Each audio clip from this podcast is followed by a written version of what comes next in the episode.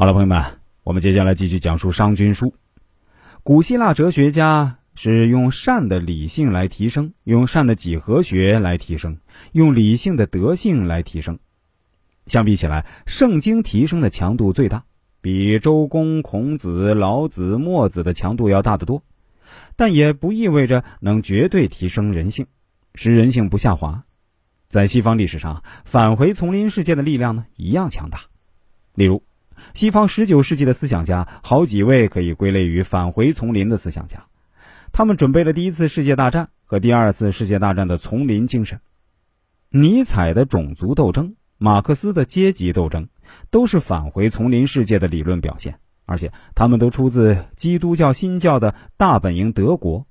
伟大的基督教新教也有失手的时候，也有看着人性巨石滚下山坡的时候。也有没人提住人性的时候啊！所谓法西斯，就是一群嚎叫着返回原始丛林的野狼。记得在大学期间很激动地读过美国作家杰克·伦敦的一本名著，名字就叫《野性的呼唤》。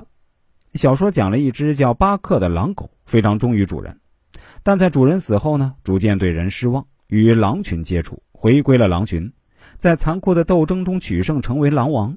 最后发动对人类的战争，拥有了大片领地。这部小说发表在一九零三年，非常流行。十年后，第一次世界大战爆发。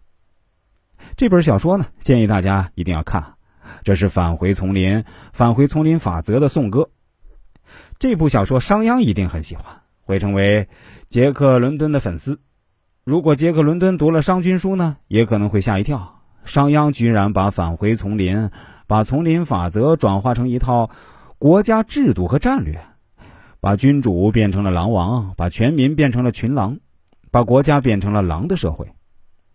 思想家和作家们在呼唤野性，在强化仇恨，在倡导英雄主义的时候，就是血腥战争的信号。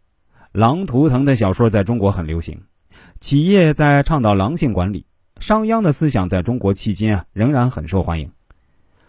中国历史两千年，虽然有儒家仁义礼智信的教化，有道家无为而治的智慧，但其实啊，中国的制度和人性是安放在商君书的名利层次上的，是立在人性的底层上的，是一种底层人格、单层人格。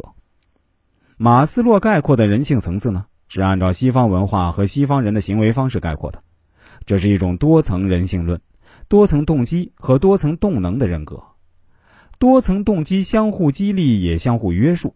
马斯洛眼中的人呢，行动在多层动机的统一点上，是被多层动能所驱动。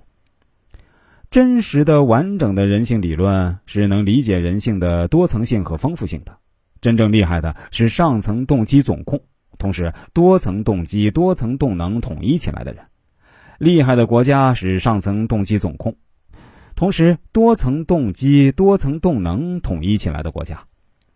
商君书的人性定位是单一人性定位，是单层人格，而且是生理底线的单一人性定位，机动单一，动能也单一，没有信仰的动机，也没有自我超越的动机和相应的动力，没有归宿和爱的动机和动力呢？只有名利的动机，只有名利的动力计算机。用这种商鞅式单层人格去和世界打交道，就往往对不上。